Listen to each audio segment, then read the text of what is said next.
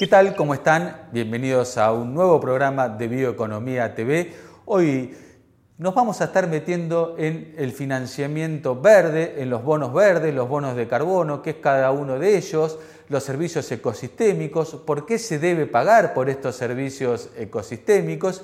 Y para ello hemos convocado al doctor honoris causa eh, Rodolfo Tarraubela, quien es además el presidente de la Fundación Ecoconciencia les propongo ir eh, rápidamente a la presentación del programa y al regreso comenzamos.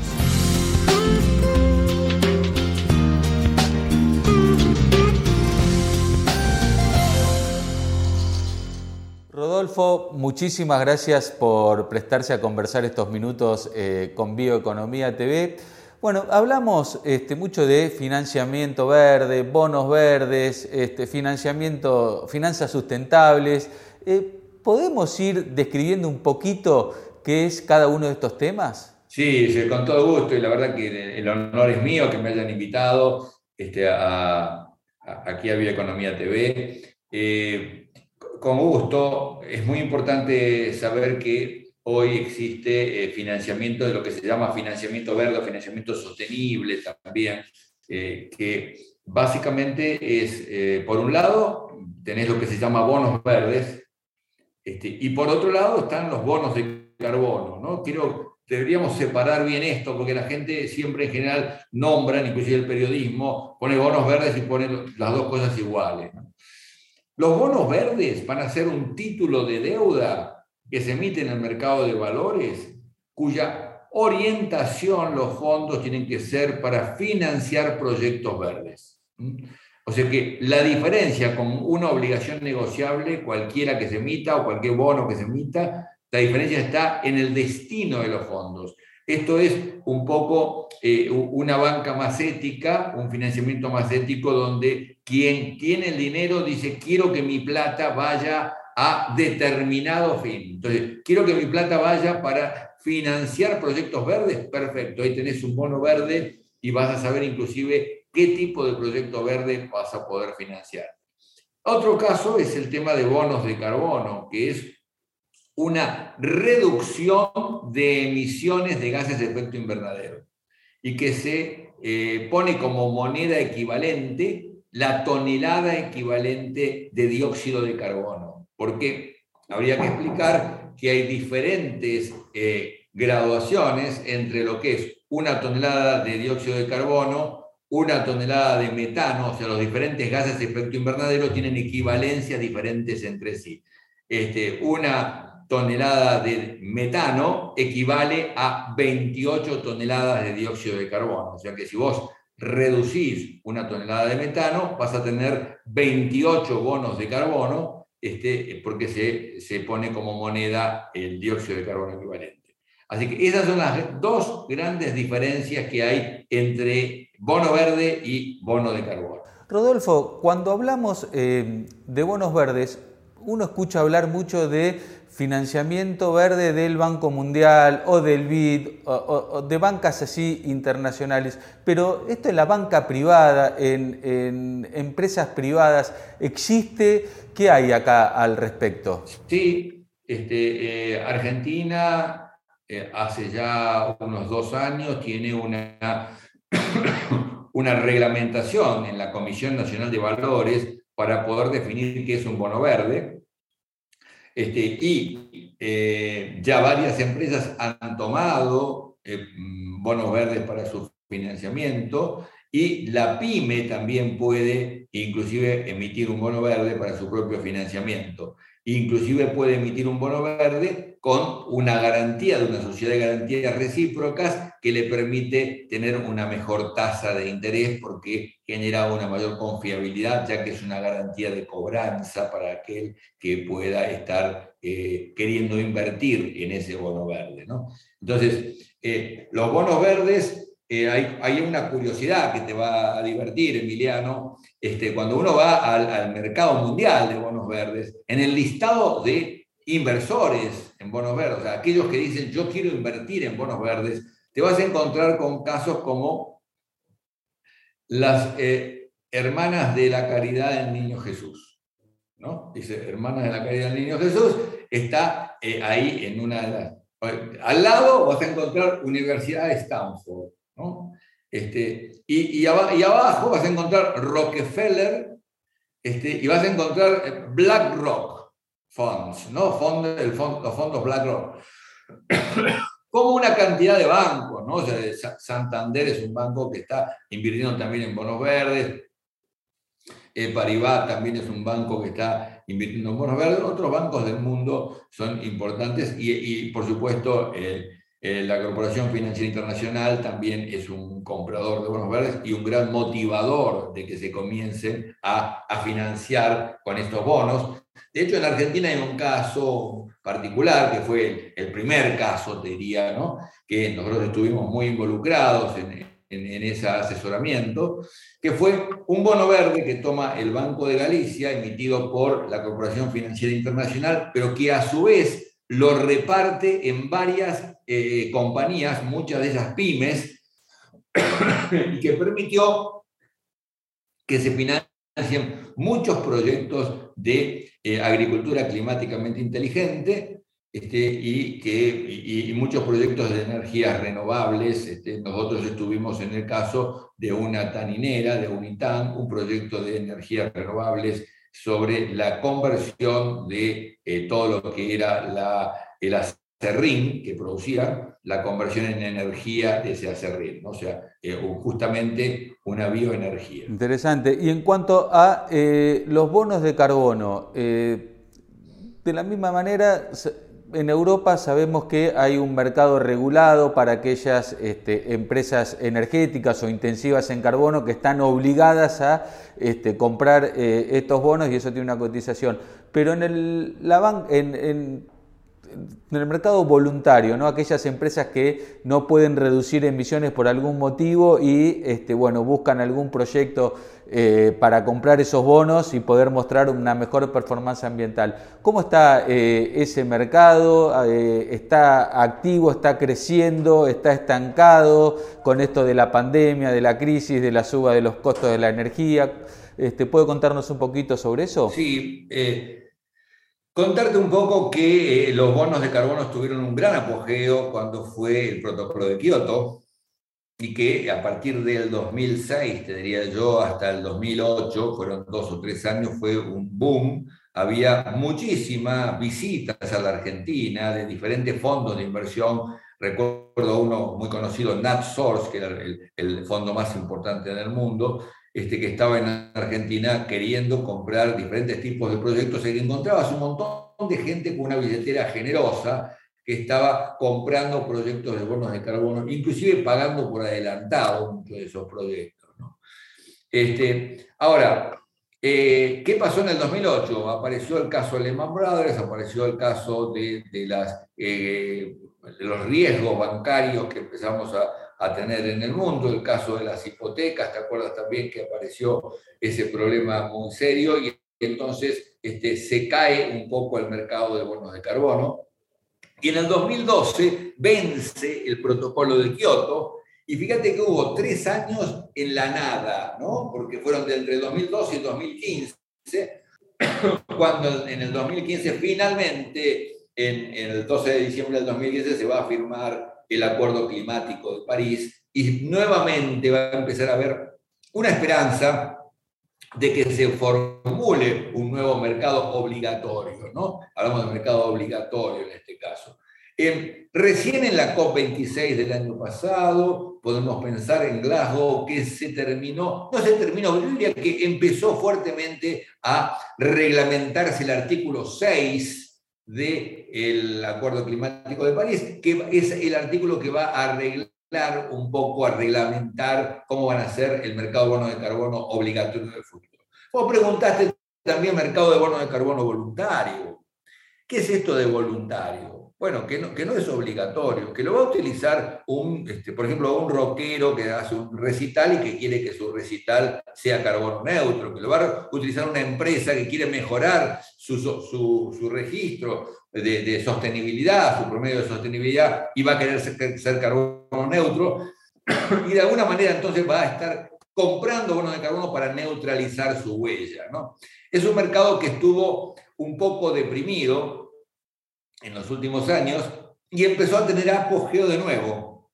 Había habido muchos bonos de carbono emitidos y había pocos compradores, y sobre todo cuando vino, eh, tuvimos los años de COVID, donde hubo también una depresión muy importante en ese aspecto. Hoy por hoy está nuevamente surgiendo el mercado de bonos de carbono y atención que nos parece que es un tema que se viene y se viene fuertemente, así que pienso yo que tanto el mercado voluntario como el mercado obligatorio va a ser algo muy interesante de estar siguiendo en los próximos años, si bien con gran volatilidad, o sea que va va a ir idas y vueltas, hubo eh, precios que llegaron a estar en, en, la época que te contaba, en la época de oro de los bonos de carbono, que llegaron a 38 euros, pero también hubo precios de 12 euros. ¿no? O sea que fíjate que eh, eh, era mucha la volatilidad que había en ese momento. Pienso que es un mercado para seguirlo, que el mercado tiene un gran futuro y es un mercado que de alguna manera empieza a pagar un servicio ecosistémico, un servicio ecosistémico, uno de los servicios ecosistémicos que pueda haber simplemente, este, y que empezamos a repensar la naturaleza, donde la naturaleza se le empiece a pagar por los servicios que ofrece. Sobre esto usted ha definido eh, un concepto que a mí me llamó mucho la atención, que este, es naturaleza esclava. ¿Puede contarnos un poquito qué significa esto? Sí, a ver, el hombre eh, ha estado con, la figura, con el flagelo de la, esclavitud, eh, más del 99% de su existencia tuvo la esclavitud como algo natural, normal, ¿no? siendo la esclavitud la que más producía y, había más gente esclava que gente libre. ¿no? llamando esclavitud a, a donde hay un, propietario que puede hacer lo que quiera con tu vida este, y bajo la amenaza de muerte, el esclavo tiene que trabajar sin que eh, pudiera eh, reclamar nada. Eh, la naturaleza brinda una cantidad de servicios, servicios que son básicos, o sea, básicos como el aire, ¿no? o sea, básicos como el agua, básicos como los bosques, como los mares, este, pero nadie paga por esos servicios, porque estamos acostumbrados a ser este, esclavistas de la naturaleza, ¿no? O sea, no, no, no, no nos preguntamos qué eso es. Es más, pusimos una frase que se llama el aire es gratis. El aire es gratis porque lo produce el esclavo. O sea, pero resulta que eh, la infraestructura más importante que tiene el mundo es la naturaleza misma. Sin esa infraestructura se cae todo, se cae la vida. Ahora bien, cuando una infraestructura no la mantenés, se empieza a derruir, se empieza a degradar. ¿Y qué está pasando con la Tierra? empieza a derruirse, empieza a degradarse. Tenemos el tema del cambio climático, tenemos el tema de la pérdida de biodiversidad, tenemos países, en Argentina el 70% de los bosques nativos han sido deforestados. Y entonces, cuando alguno dice, che, pero hay que pagar por los servicios ecosistémicos, va a salir un grupo de fanáticos que va a decir, eh, pero vos querés comerciar con la naturaleza. no, no quiero comerciar con la naturaleza quiero que se le pague, no quiero que sea esclava, quiero que liberemos a la naturaleza. Ahí hoy hablaste de los bonos de carbono. Bueno, esa es una manera de liberarla, una manera de pagar un servicio. Porque si no, el mejor negocio es tomar lo que es gratis y convertirlo y venderlo. Entonces yo puedo tomar leña que pueda ser gratis y la vendo. Yo puedo tomar, pero algo más sutil, y te voy a hacer un ejemplo. Yo puedo tomar el aire, producir y ser gratis. Puedo tomar el agua, producir y me ha sido gratis.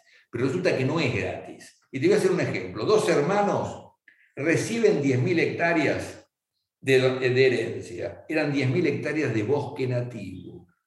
Uno de ellos le dice, mira hermano, yo voy a tirar todo abajo y voy a hacer cereales y oleaginosas, porque los campos son fantásticos. El otro dice, no hermano, yo soy consciente de la ecología y quiero mantener el bosque. Y ahí siguen los hermanos con su vida. Diez años después, uno está con su 4x4, se va de viaje a Estados Unidos, lleva a los chicos a Disney, y el otro está ahí haciendo miel, pobrecito, con muy poquita plata. Una noche ve una bolsa de cereales que tenía el hermano ahí, eh, con el cuidador, porque ya el hermano iba al extranjero, imagínate un hombre ya poderoso, y se le ocurre llevarse una bolsa de cereales. Y hay una eh, denuncia por ladrón. Ahora la pregunta, el que produjo los cereales, ¿con qué lo produjo? ¿Necesitó aire? ¿Y quién le dio el aire? El de al lado. ¿Necesitó agua? ¿Y quién cuidó el servicio de cuidado del río para que él tenga agua? El de al lado. Necesitó biodiversidad para tener fertilidad. ¿Y quién cuidó la biodiversidad para que él tenga fertilidad? El de al lado. Entonces, pero no le pagó al de al lado, él lo tomó gratis. Él lo robó.